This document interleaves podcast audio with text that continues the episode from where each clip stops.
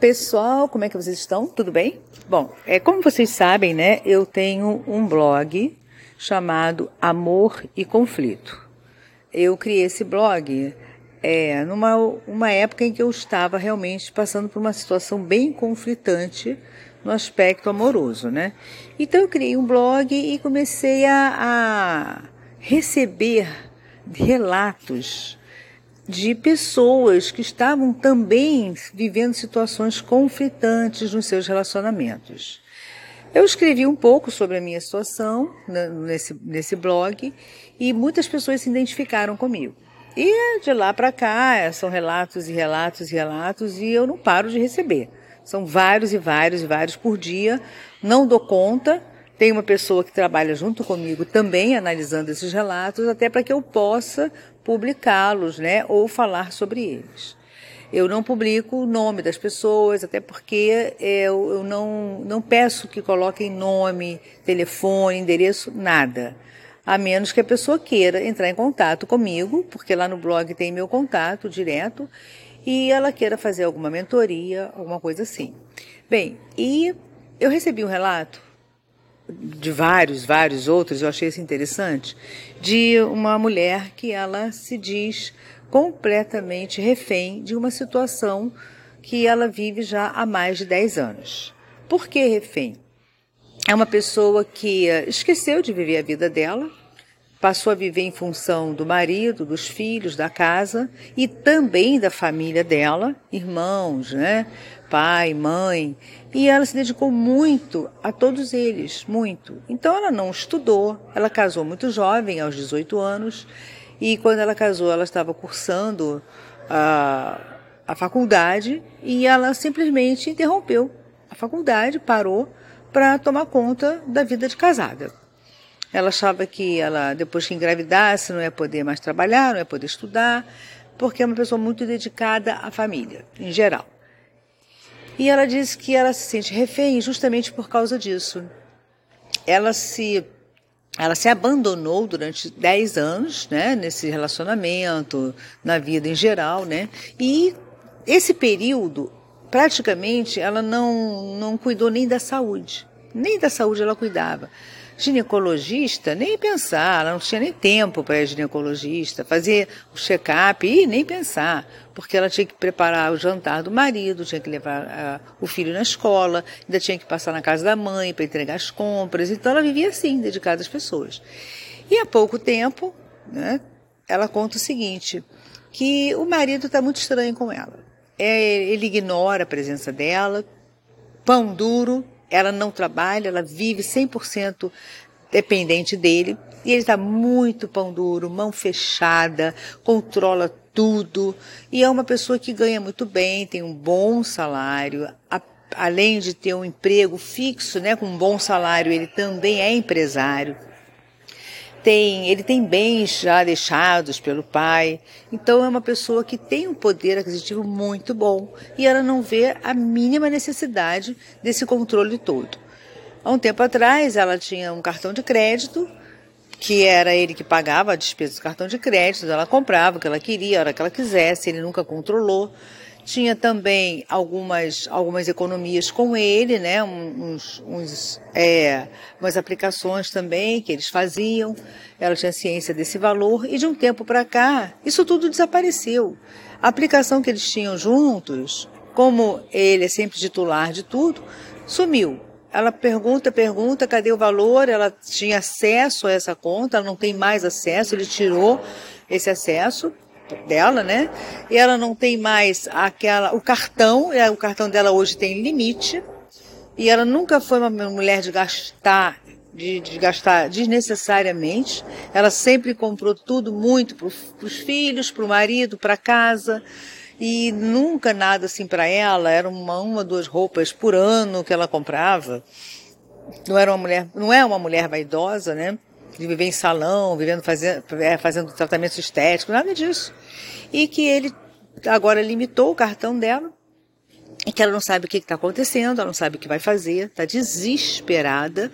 Né? Há pouco tempo ela precisou fazer uma viagem de urgência né, para visitar uma irmã e ele comprou a passagem para ela de avião, mas ele comprou um horário mais barato, ela teve que embarcar de madrugada e ela, com medo de sozinha, teve que embarcar de madrugada para ir para o aeroporto. Ela pegou um táxi que ele não quis levá-la, né? Ele sempre que ela viajava para algum canto assim, ele levava, né? Não quis levá-la, ela teve que pegar um táxi para ir sozinha. E tudo, tudo totalmente diferente. Mas ela diz o seguinte: eh, já procurei saber se existe alguma mulher, né? Que ele, que ele, se ele tem alguma amante. Eu já tentei fazer as minhas buscas e até agora nada, né? Eu não vejo nada de suspeita, nada. Inclusive eu tenho a senha do celular dele, ele tem a senha do meu celular, ele ainda permanece com a mesma senha, isso ele não mudou ainda.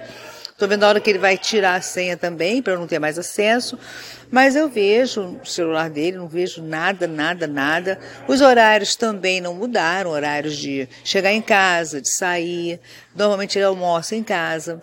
Tudo continua igual, só que o tratamento dele em relação a mim está completamente diferente.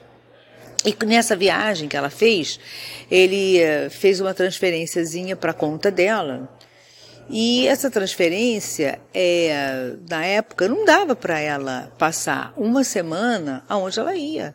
Porque ela ia almoçar fora, ela não ia almoçar na casa da irmã, porque a irmã estava com problema, ela foi lá para ajudar. Mas a irmã, ela não podia almoçar na casa da irmã, ela tinha que almoçar todo dia fora, ela tinha algumas despesas lá, caso eh, necessitasse, né, de farmácia. Mas ele colocou um valor ínfimo, tipo assim, 500 reais para passar uma semana viajando. Então, quer dizer, 500 reais. Hoje ela, ela falou, eu não faço nenhuma compra para semana de mercado.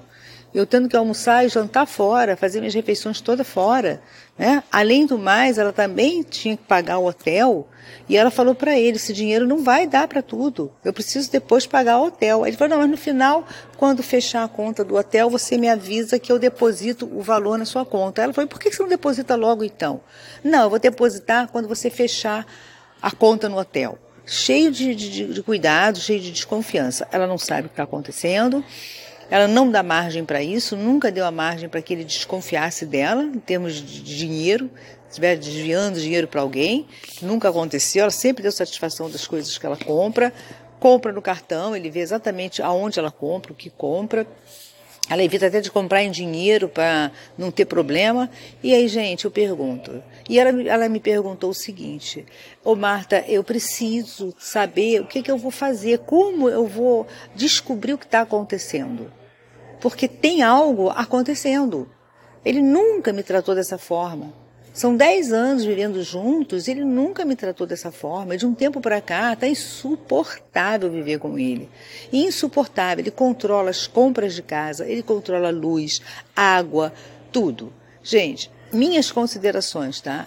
Eu tenho para mim, ou ele está falido, e não contou para ela, porque isso acontece muito, principalmente quando se trata de, de homens né, muito ricos e que eles são os provedores, né, provém a família. Então isso acontece muito, eles ou não contam que estão falidos com vergonha, com medo de ser abandonado, alguma coisa assim. Eu já vi vários casos, já até inclusive fiz mentoria com casais que estão atravessando essa dificuldade financeira, que nunca atravessaram, né?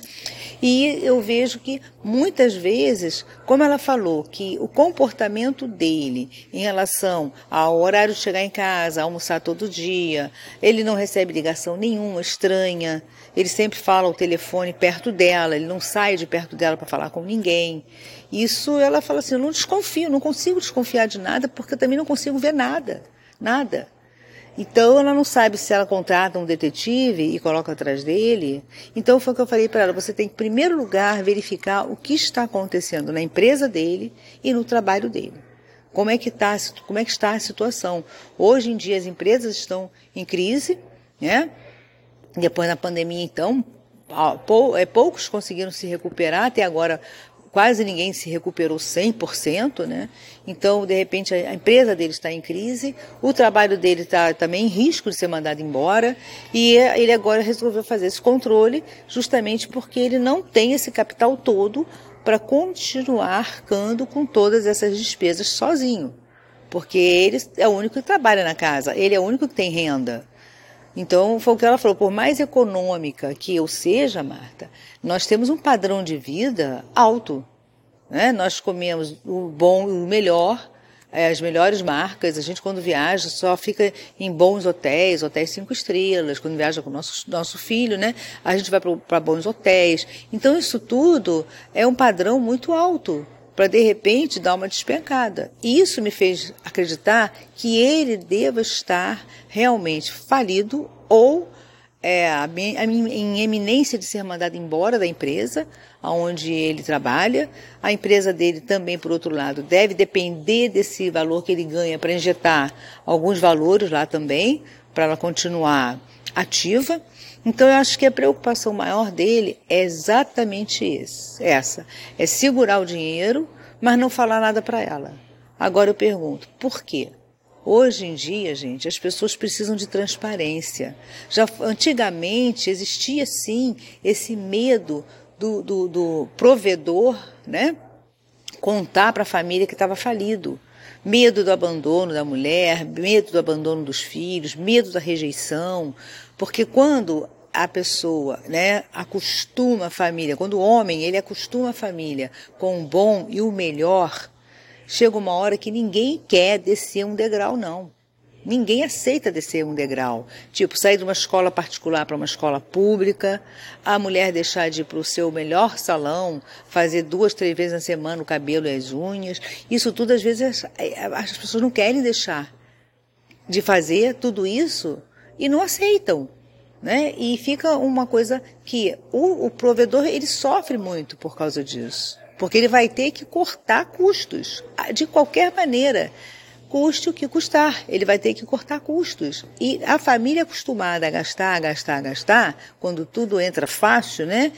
E, e só sai de um bolso, a, a, a família realmente não aceita descer um degrau. É complicado, gente. Isso eu estou falando até por conhecimento de causa. Eu trabalhei anos e anos e anos com a corretagem também, vi muito isso acontecendo, vi muitos chefes de família deprimidos, né, por não, não poderem continuar bancando suas famílias com toda essa mordomia que eles bancavam anteriormente. Então, gente, eu pergunto para vocês, o que será? Na minha opinião, minhas considerações, ele está falido e além de estar falido, ele está, com, está em eminência de ser mandado embora desse trabalho. Então eu come, com ela e pedi que ela agora, ao invés de ficar investigando se é amante, tem que investigar como é que está a situação financeira dele. Ela agora não tem mais acesso à conta bancária, ela não tem mais acesso a, aos, aos valores que eles tinham investidos, ela não tem mais acesso a nada, ela não sabe quanto tem na conta dele. Então, para ele agir dessa forma, provavelmente ele já esteja até no vermelho. E é um perigo isso. Ainda perguntei, ele está deprimido, ele está ansioso? Aí ela falou que ele está um pouco mais calado e ela sente um pouco mais de tristeza no semblante dele. Coisas que ele gostava de fazer, ele não quer mais fazer. Eles, eles saíam duas, três vezes na semana, iam ao teatro, show, jantar fora. Já tem meses que ela não sabe nem o que quer sair para jantar fora. Então tudo me leva a crer que realmente esse homem está perdendo o poder né, de compra, o poder econômico dele de continuar mantendo essa família no padrão que ele sempre manteve.